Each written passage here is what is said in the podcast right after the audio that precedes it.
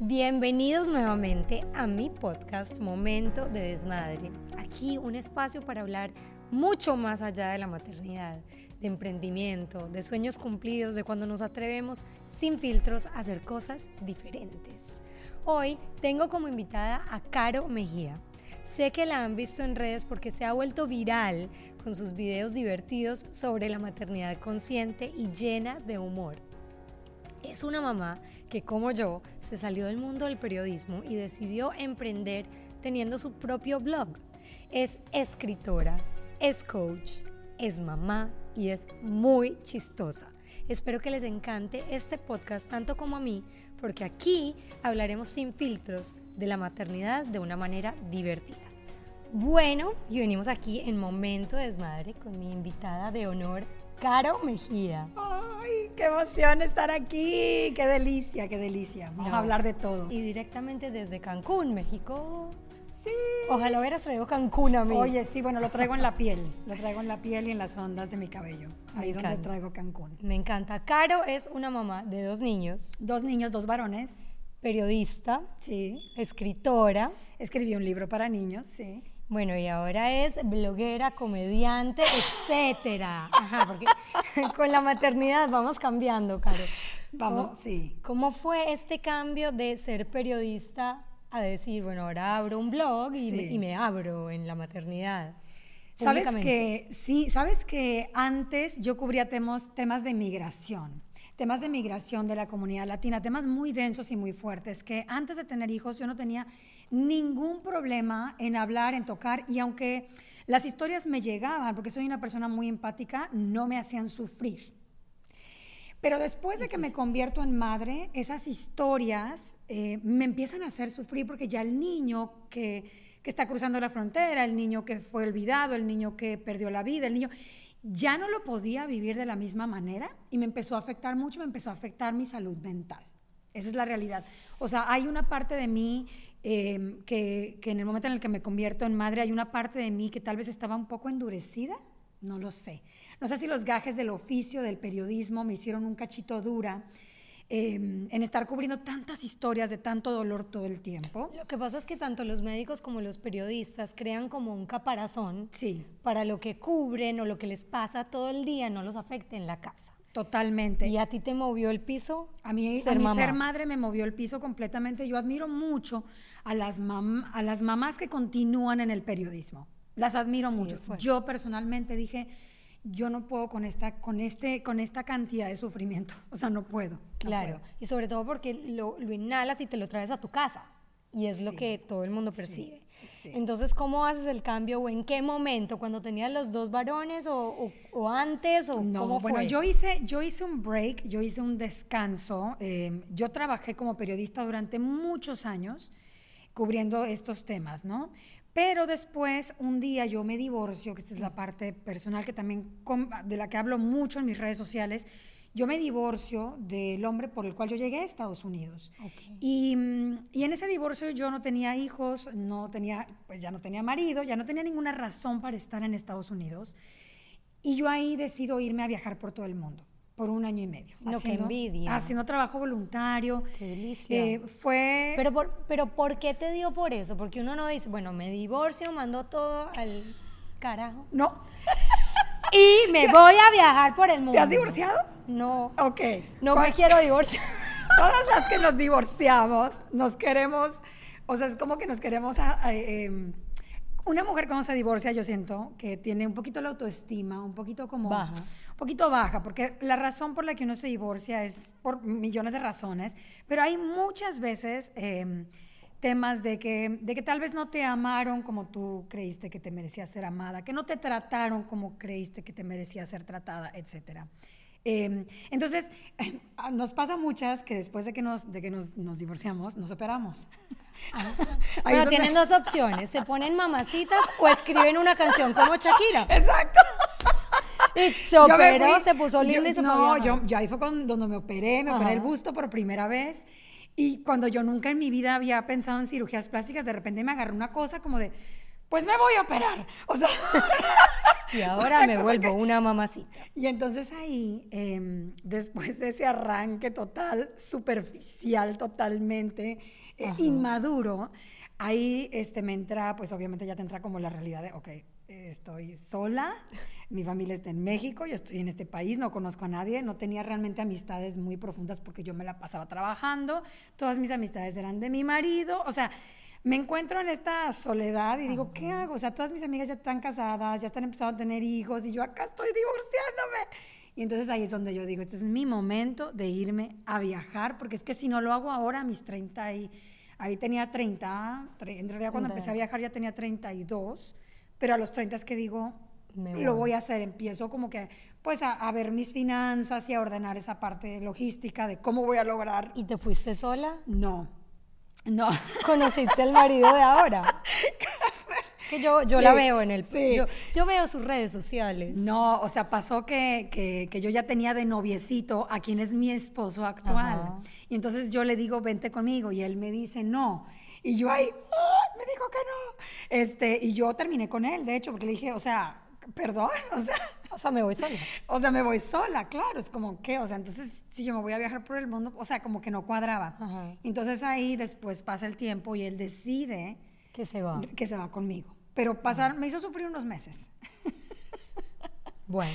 Y ahí es donde nos vamos a darle esta vuelta al mundo como novios. Y bueno, al final de ese viaje fue tan profundo, fue tan intenso, que ahí decidimos que sí. Que se casaban. Que nos casábamos y formábamos la familia. Me encanta. Y ahí es donde llegan León y Dante. León y Dante, ay no, qué belleza, me encanta. Me encanta porque es una historia como súper revolucionaria, como que no, me voy a este país, me caso, me organizo y ajá, la vida te sorprende, te desorganiza todo y tú decides no irte con lo común, irte a viajar por el mundo. Sí. Tienen hijos, luego se casan. Sí, primero, de hecho, cuando él me propone matrimonio, los dos ya habíamos estado casados. Entonces, cuando él me propone matrimonio, yo ya tenía que 30 y 3, 33 años, y entonces yo le digo, ¿sabes qué? Yo ya tuve el vestido blanco, yo ya tuve la fiesta, yo ya, yo ya lo que quiero es, yo ya sé que tú eres the one, o sea, yo ya sé que somos tú y yo para siempre, tengamos un hijo. O sea, como que ahí dije, ya. o sea, saltémonos lo otro. Entonces nosotros hicimos primero la luna de miel, un, año, un año y medio alrededor del mundo. Pero es interesante porque uno debería hacer eso antes. Sí, saber si le funciona, si uno sabe cómo convivir con este ser. Yo te voy a decir una cosa, viajar con una persona en las condiciones en las que nosotros viajamos, o sea, no era lujo, o sea, la mochileando. Gente, no, era mochileando totalmente, era trabajo voluntario, era ir a los lugares más remotos, más pobres del mundo. Entonces, em, tú vives eso con una persona y si tú logras tener como que esta, esta química para poder pasar todos estos momentos tan difíciles bajo tantas incomodidades. O sea, cásate con ese. ese, es. Ese es. Wow. Ese es, de verdad. Y tienes hijos y la maternidad te mueve el piso como lo movió a todos porque uno cambia. Yo no conozco a nadie que la maternidad no le haya movido todo. No conozco a nadie. No, es que la maternidad te mueve todo. Sí. Y pone muchas cosas en perspectiva. Sí. Sí. Como ese viaje, por ejemplo. Ahora lo veo como madre, digo, ojalá mis hijos nunca quieran hacer ese viaje. Dios, ¿por qué? Porque es muy, o sea, hice cosas muy, muy arriesgadas, muy mm. arriesgadas, que, que, que ahora lo veo como madre y digo, o sea, yo le pedí perdón a mi mamá, por ejemplo, y dije, mami, o sea, ¿cómo hiciste para aguantar todo ese año y medio? Que tú no sabías exactamente en dónde estaba tu hija, que, que o sea, no estaba, estamos hablando de hace 11 años. Sí. había celulares, sí se había celulares, pero yo... Pero la comunicación no era O sea, la comunicación no era lo que es ahora, las redes sociales no eran lo que es ahora. Y mi mamá me dijo, yo recé todos los días. Todos los días. A mí me dio, a mí me dio este, malaria en África. No. Yo estuve sola en una isla a la que después le entró un tsunami. O sea, pasaron muchas cosas que, y estuvimos en muchas situaciones de mucho peligro pero que en ese momento yo no lo veía como peligroso. Pero por favor, vas a escribir un libro de ese año de aventura. Sí, o sea, es un libro que ya está empezado, o sea, que de hecho empieza en, en, en, en mi, mi, matrimonio anterior. anterior. Empieza en ese matrimonio porque ese matrimonio siento que fue como motor de muchas decisiones que yo tomé después. Em, y ese primer matrimonio está, es, una historia que se repite mucho en muchas mujeres, que ahora lo sé, gracias a las, redes sociales. Y de mamás que en privado me cuentan muchas cosas. Y entonces me doy cuenta que lo que yo viví en ese primer matrimonio lo viven muchas mujeres. Pero no lo hablamos por vergüenza. O sea, mi, mi, familia se enteró de lo que yo viví en mi primer matrimonio, en ese, en ese en vivo que yo hice contándolo. Claro. Imagínate, mi mamá estaba como en shock. O sea, mi mamá, pero ¿por qué no me hablaste? Porque no le da como vergüenza. Eso te iba a decir. Y vamos a llegar al tema de la maternidad, abriste el blog, no sé qué, pero es que algo muy fuerte de tus redes y creo que es lo que más me llama la atención. Uno, porque te sigo, porque, bueno, te vi en la conferencia de Latina Power en Houston, que fui a apoyar a Klaus.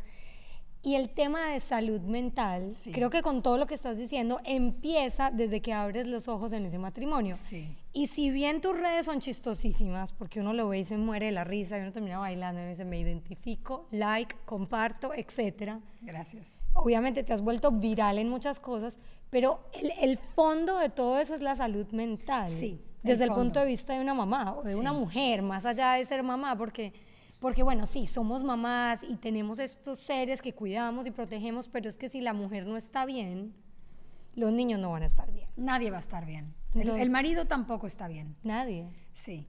Es, eh, yo creo que de fondo totalmente es la salud mental, em, porque lo he vivido porque yo sé lo que es estar en una esquina de un cuarto con tus dos hijos bebés dormidos en la cama, completamente sola. Em, y la gente se pregunta, ¿dónde estaba tu marido? Mi marido trabajaba mucho. Las, las familias que vivimos en Estados Unidos es una demanda laboral muy fuerte. Muy. Con muy poca red de contención. O nula, que es nuestro caso. O sea, nos lo hemos ido formando con los años. Con los amigos. Con los amigos, con la tribu, sí, lo hemos ido formando, pero tomó todos estos años. Y también, em, aunque yo hubiera tenido esta tribu cuando mis hijos eran bebés, yo no hubiera, o sea, no es lo mismo, cuando son bebés, son bebés. Es que cuando son bebés uno entra como en una etapa de sobreprotección. Sí, Y como que uno piensa que uno es el único que puede hacer las cosas y que nadie te puede ayudar. Nadie. Hasta con el marido. Sí, también. Es como que no lo toques, tú no le sabes cambiar bien el pañal, ¿no? y después uno, pero ¿por qué no ayudas? Pero ¿por Dame lo que está llorando que yo aquí en el pecho, yo lo calmo.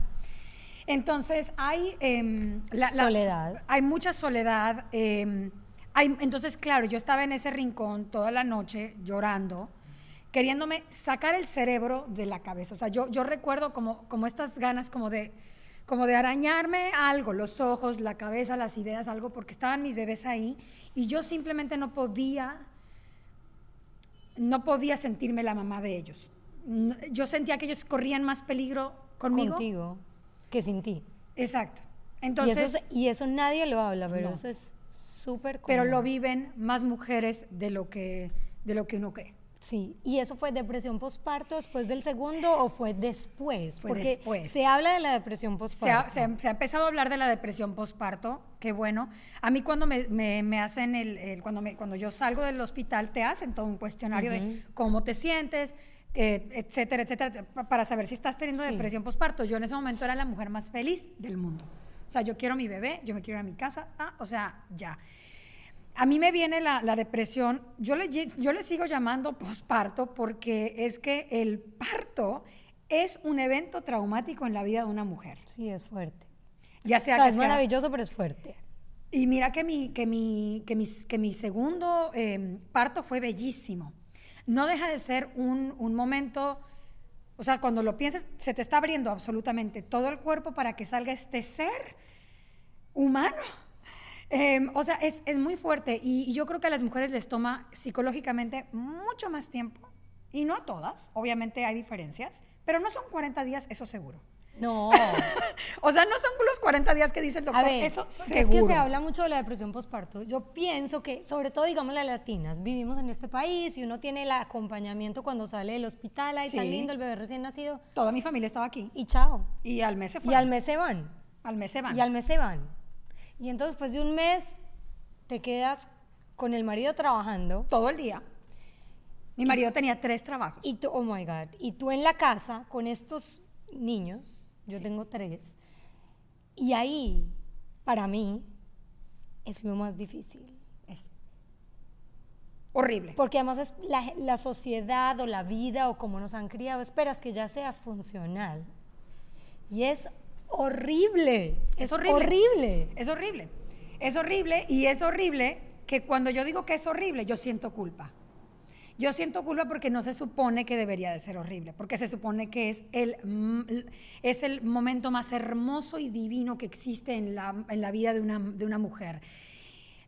La realidad es que dentro de la maternidad, como yo lo viví y como yo veo que en, a través de mis redes, cómo me comparten otras mujeres que es, es, hay momentos, hay flashazos de mucha felicidad y es la felicidad más absoluta que vas a sentir en tu vida pero así de, grande, o sea, así de brillante como es esa felicidad, así de oscura es esa oscuridad. O sea, es, es tan polarizado lo que uno siente en la maternidad. Algunas, algunas lo empiezan a vivir desde el embarazo, yo no, yo tuve embarazos preciosísimos. Eh, a mí me vino, eh, en realidad, el, el, el, baldazo de agua fría de la maternidad cuando nace mi segundo hijo, mucho más que con el primero. Con el primero todo era novedad. Yo había trabajado toda mi vida desde los 17 años y para mí darme ese, ese descanso, de decir, voy a ser mamá. Yo sé que yo estaba jugando a la casita. ¿Cuántos se llevan? Ellos se llevan dos años. Que todavía era un bebé cuando quedaste en embarazo. Entonces, cuando yo quedé embarazada, yo ya estaba grande. O sea, yo tengo 45 años ahora. Yo estaba grande, Dios mío. Nosotras, ¿tú no has visto a J-Lo? Somos las nuevas teenagers. Entonces, cuando yo ya tenía que apurarme, o sea, yo, yo no tenía como mucho tiempo, digamos. Yo decía, si voy a tener un segundo, pues no hay que esperar demasiado tiempo. Ya después de los 35 te empiezan a tratar como un embarazo geriátrico. O sea.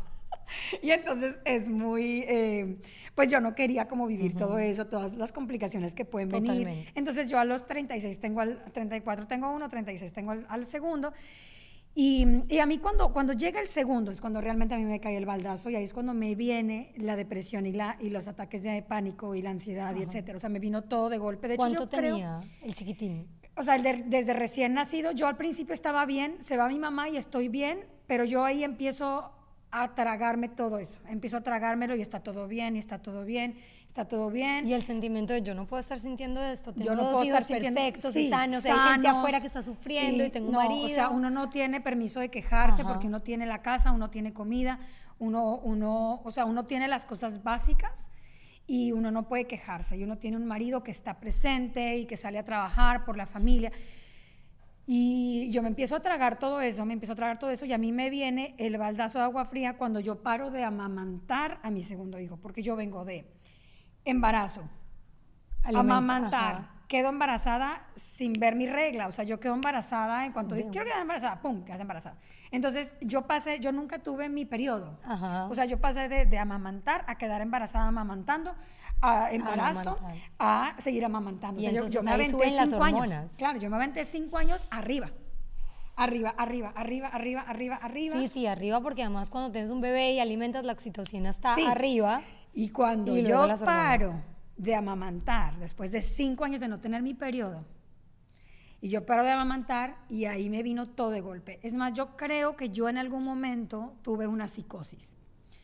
Que el porcentaje de mujeres eh, que tienen psicosis maternal es muy bajito, pero existe.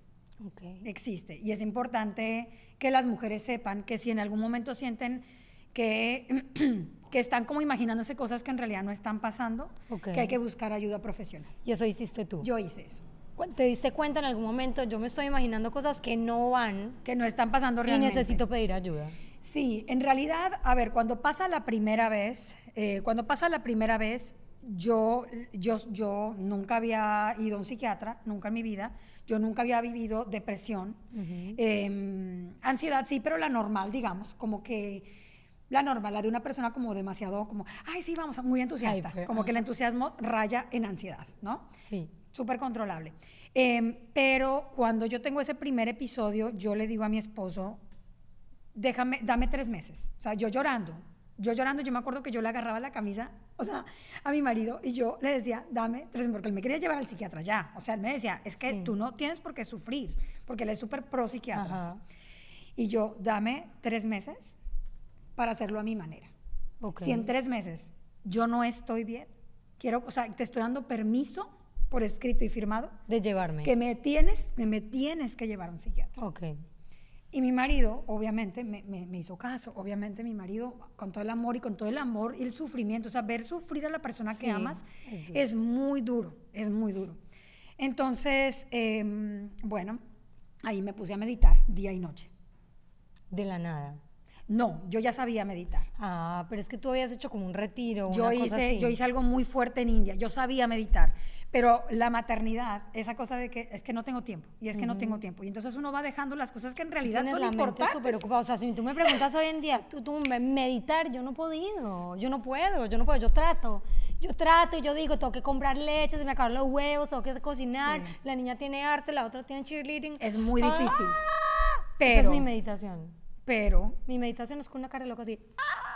es que todas las mamás deberíamos de meditar. Ay, Dios, sí, ¿quién nos enseña? ¿Por qué no le enseñamos esto a los niños desde chiquitos? Bueno, yo sí le enseño a mis hijos. Yo sé, Yo eres sí lo le- máximo. Yo compré las tarjeticas esas para enseñarles a meditar. Yo sí les enseño a meditar porque esa primera vez la meditación sí me salvó, sí me rescató. A mí cuando ya no me rescató fue después de la pandemia.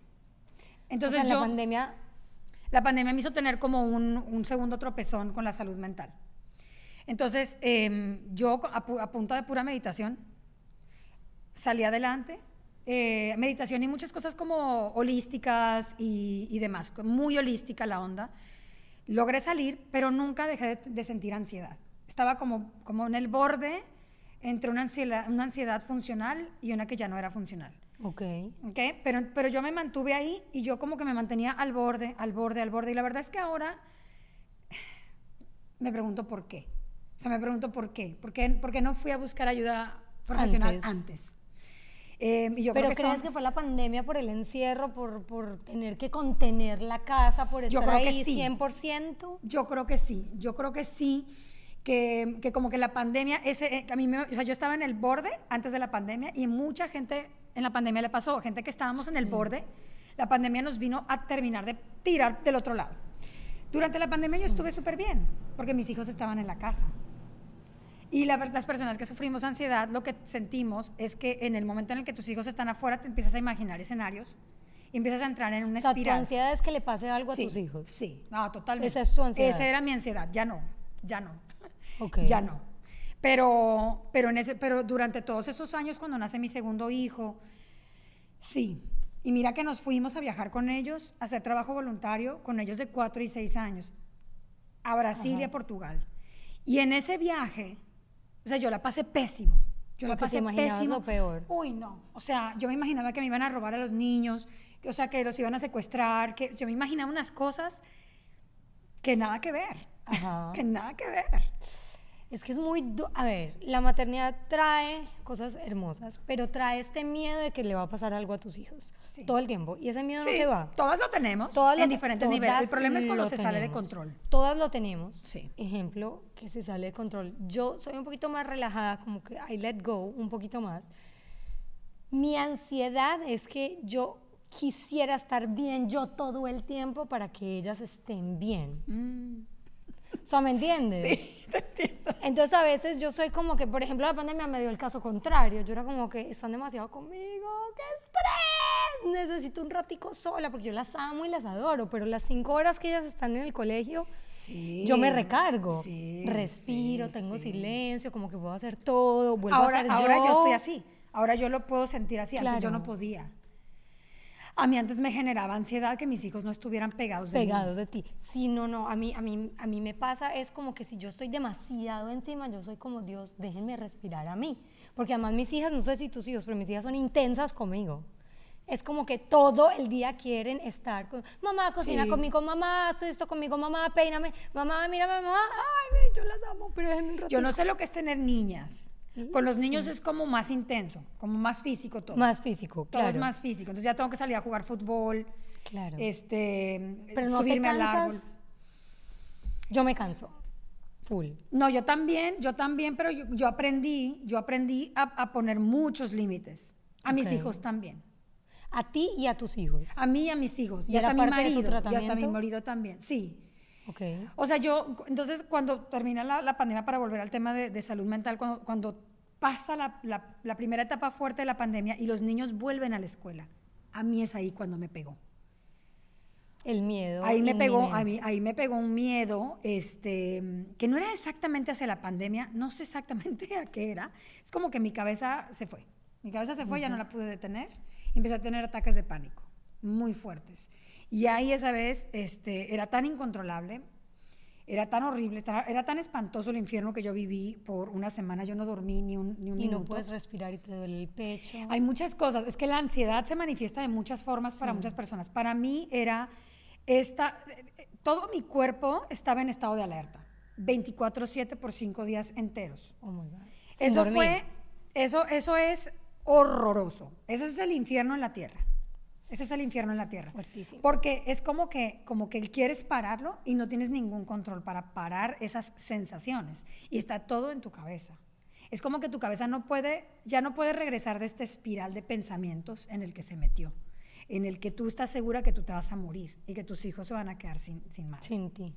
Sí. Que ese es el miedo más grande de todos. Es el, es el miedo más grande de todas las mujeres y hay que tener cuidado con ese miedo. Porque si tú le das, si tú lo alimentas, Pasa.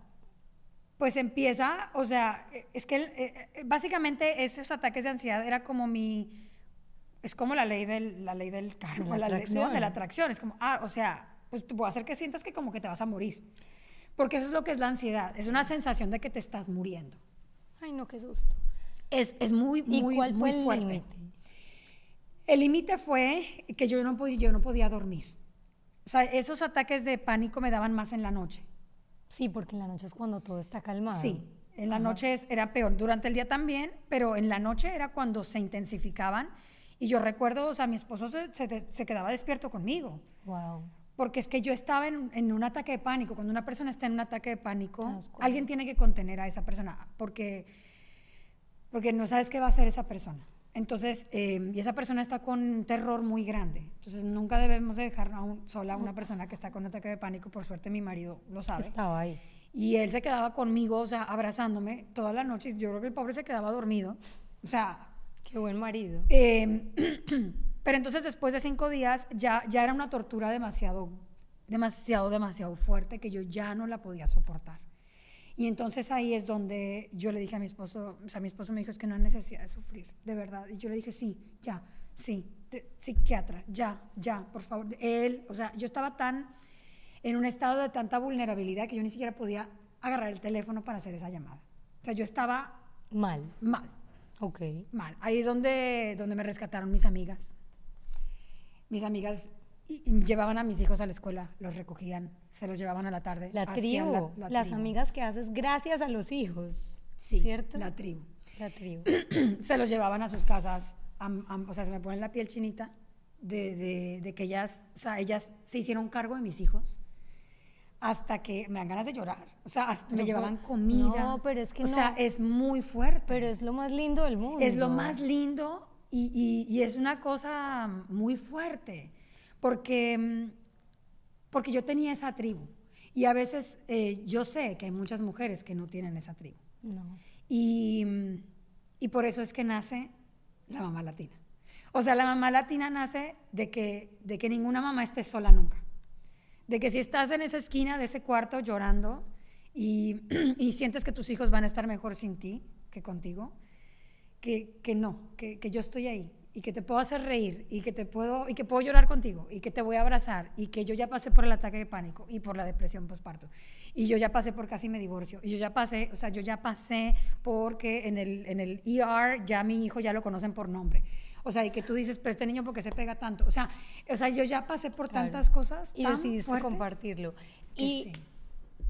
O sea, es que hablar de esos temas no es fácil, Caro, yo sé. No, no Yo es sé. fácil, pero- Yo sé que no es fácil y abrirse de esta manera para que seas vulnerable, no solamente delante de la gente que no te conoce, porque también es más fácil hablarle a la gente que uno realmente no lo conoce, pero empiezan a verte tus familiares, tu Sí. mamá, y ahí la vulnerabilidad sale a flor de piel. Casi que la gente que te conoce te da más, Sí, te da más cosas que la claro, gente que, claro, que porque la es gente como que, que, no y ella porque nunca me dijo. Sí. O, O, o- también ¿qué le existe pasa? esto de que yo soy muy fuerte, yo siempre tuve como la bandera de la fuerte, Ajá, que es, normalmente a la gente a la que le dan los ataques de pánico. Sí. La gente que se lo aguanta, porque no, yo puedo, yo puedo, yo puedo, yo puedo, yo puedo. Llega un momento en que no puedes. A mí me llegó ese momento. Entonces, eh, como yo siempre tuve la bandera de yo soy la fuerte, yo soy la que puede, yo soy la que se va a otro vivir a otro país, yo soy la migrante, yo soy la, yo puedo, yo tiro para adelante. Me, había- o sea, es como que es muy raro ser, estar en el lugar de la vulnerable, porque, porque uno piensa erróneamente que estás en el lugar de la víctima. Y no, no es el lugar de la víctima. O sea, decir necesito ayuda es de valientes. Muy. Se requiere de mucha valentía para decir, necesito ayuda. Wow. No, no puedo sola. Me encanta lo que estás hablando, Caro. De verdad que sí, lo valoro. Pero, No. pero la gente siempre espera que yo venga aquí a decir el chiste. Y, y si quieres, o sea, echamos todo el desmadre que tú quieras. pero hay otros temas también que yo creo ¿Sabes que una son cosa? muy Yo, o sea, digamos que el, que, que el boom de mis redes son las noches de desmadre, cuando las mujeres van y bailan, no sé qué, pero siempre tengo una comediante que con- por medio de la comedia las hace Sí, sentirse que normales. es, es, es crucial. normales. Entonces yo decidí hacer el podcast hace dos años para que puedan tener un espacio donde con entrevistas un poco más serias, que igual se pueden tomar un vino mientras ven esto, pero es que el desmadre no estaría significa bien. solamente la fiesta, sino poderse quitar esos títulos Sí. y esos tabús que nos, que nos llevan a tener una noche de desmadre cuando, cuando más lo necesitamos. Yo creo que todas necesitamos una noche de desmadre, necesitamos las amigas, obviamente, y necesitamos que nos hablen de estos temas. Caro, empiezas las redes sociales, empiezas el blog, hablas de temas súper divertidos. ¿En qué momento empezaste a hacer videos para que la gente se riera como se ríen en este momento? ¿Cómo llegaste a eso? Bueno, fue después del segundo, eh, del segundo episodio con la salud mental. O sea, yo empiezo como eh, ya bien fuerte. O sea, a mí cuando me dan los ataques de pánico después de la pandemia, yo me salí de redes por seis meses o más. Eran, fueron como siete meses. Que me salí completamente, no nada más de redes, me salí de todo. Me o sea, yo, yo abandoné mi teléfono y yo me dediqué A a, ti. a mí. Me dediqué a mí porque mis hijos me necesitaban. Y aunque mis amigas estuvieron ahí y mi marido eh, habló con, con su jefe y le dijo, mi mujer está pasando por... Yo tengo que trabajar desde casa, o sea, yo no puedo volver a la oficina todavía, yo tengo que quedarme en la casa. Mi mujer me necesita, o sea, aunque tuve todo esto, yo necesitaba, obviamente, em, recuperarme. Y recuperarme, y no nada más recuperarme, sino salir más fuerte todavía de esto. Entonces yo por seis meses, como decía mi psicóloga, tú estás en la granja. me decía, Como en un hiatus, como le sí, dicen me en dice, tú estás televisión". en el, tú estás, ahorita tú estás en el, en el, en el rehab. O sea, aunque estás en tu casa y no te fuiste a un lugar, porque yo a veces le decía, "Es- o sea, no estoy haciendo nada, estoy haciendo macramé, leyendo y cocinando todo el día. Todo el día, o sea, mi día, pues yo amo hacer macramé. Todo el día yo estaba haciendo macramé, leyendo, que me fascina leer. Ocupando la mente con las manos, Sí, importantísimo. Importantísimo. Y cocinando, que a mí me encanta cocinar, pero que, por- pero que no me gusta cocinar con prisa. Entonces estaba yo disfrutando de la cocina. Realmente disfrutando de la cocina, porque no tenía nada a cargo. Yo no estaba a cargo de mis hijos. O sea, mis hijos venían a darme besos. Pero yo estaba, como decía mi psicóloga, tú estás en el rehab. Estás a cargo Y de ti. está bien. No va a durar para siempre. Yo te voy a dar de alta, pero todavía no estás lista. Entonces hicimos mucho trabajo de sanar la herida de la infancia. Eh, sana- que ahí es donde venía lo de Soy la fuerte, que es una historia muy dura, eh, al- que tuve que sanar. Entonces eh, sané mi niña interior, reescribí mi historia a mi favor, hice mucho journaling, mucha escritura, mucha escritura, mucha meditación. Yo al principio veía a mi psicóloga tres veces a la semana. Wow. O sea, al principio. Después, conforme ella me decía, ¿sabes qué? Ahora dos, ahora una, ahora una vez cada 15 días, ahora una vez al... Estás lista para salir al mundo y darlo todo. Y ahí saliste. Y ahí salí. ¿Hiciste algún video en específico que tú te bueno, acuerdas? primero hice uno en el que salí, porque obviamente mis seguidores me mandaban que no era tan grande mi cuenta, pero me mandaban mensajes por email que yo ni los leía, yo los leí después. ¿Dónde estás? ¿Dónde estás? O sea, ¿qué te pasó? ¿Estás bien? O sea, ¿moriste? ¿Me entiendes? Es como que no te, no te vemos en ningún En lado. ningún lado. Y, y entonces, ahí cuando yo, o sea, mi primer video sí fue como, hola, Aquí estoy de les nuevo. voy a contar qué fue lo que pasó. Y ahí yo cuento lo de los ataques de pánico, ahí ya, o sea, abrí mi corazón, Como nunca. o sea, a calzón quitado. Dije, ya, o sea, basta de quererme hacer la fuerte todo el tiempo. O sea, basta, soy un ser humano que también se cae, que también llora, que también sufre, que también necesita ayuda, que no puede con todo. Y entonces eh, ahí es donde empiezo, ahí es donde dije, las mamás necesitan reírse de toda esta... Pendejada. Entonces, Todo lo que nos agobia. o sea, es que nos pasan todas. demasiadas cosas en el día a día que dan risa. O sea, la neta dan risa. Sí, total. Dan risa, pero si tú estás demasiado enrollada en un cuento que una misma se cuenta, más negativo, no te da risa. Te encabrona. te enoja, te enojas con el marido, te enojas con los hijos, te enojas contigo misma, te enojas con la casa. Yo me quería cambiar de casa. Y yo después de hacer todo ese rehab, hasta mi casa la vi bonita. Dije, ay no, pero qué linda mi casa. o sea, fíjate la locura. Son los pensamientos. Claro, se nos va a acabar el tiempo, pero cuéntame cuál fue el video que tú dices. El video, ay, ¿cuál será el video? Así como que el que... El que tú dices, no, aquí me conecté con todo el mundo por medio de la risa. Ay, Dios mío, wow. Eh, tendría que ser unos como, como de hace dos años. ¿Y cuál sería? Ay, es que, son, es que son tantos, es que son tantos. Todos son demasiado divertidos. El tipo de em, mamá que llega al colegio para mí es uno de mis favoritos y fue el más compartido ah, en mis bueno, chats. Ese, el, ah, claro, el cómo llega la mamá a recoger. Sí. ah, bueno, ese fue uno que le fue increíblemente bien y que sí, y que sí da mucha risa, que yo siempre soy la última, yo soy la despistada, yo soy, o sea, como que siento que muchas mamás bloggers lo que quieren es como que, mira qué bien educo a mis hijos, mira qué bien cocino, mira qué bien. Y yo soy todo lo contrario. Totalmente. es como que mira el desmadre que es mi vida. Y aún así, mis hijos, o sea, son niños de bien y somos una familia que hace trabajo voluntario. Y, o sea, somos reales, como que. Totalmente. Reales. O sea, hay que sumarle al mundo, pero con la verdad. Totalmente, y por eso estás invitada a este momento de desmadre. Me encantan tus redes. Me encanta que seas real, me encanta que te quites los, los filtros y hables como tienes que hablar y que nos hagas reír de la maternidad en algunas cosas que nos agobian, aunque sea lo más lindo que nos puede pasar en la vida, es lo más Es que es lo más lindo, es lo más lindo que te va a pasar en la vida, es lo más lindo que te va a pasarle, pero también va a ser lo más intenso que vas a vivir en tu vida, va a ser la transformación más grande que vas a vivir en tu vida.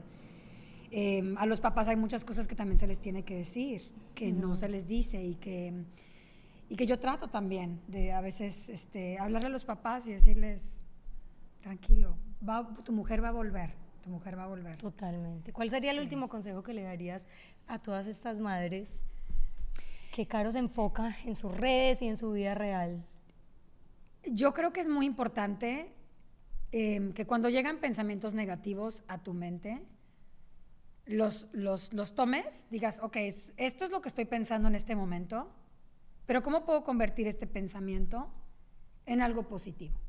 Porque al final del día no vale la pena el desgaste energético que tenemos cuando estamos en el enojo, cuando estamos en la frustración, cuando estamos en la furia, mom rage, otro tema. Em, entonces es como que a veces, me, a veces, a veces yo, eh, hasta con mis hijos, cuando nos atoramos, me empiezo a reír.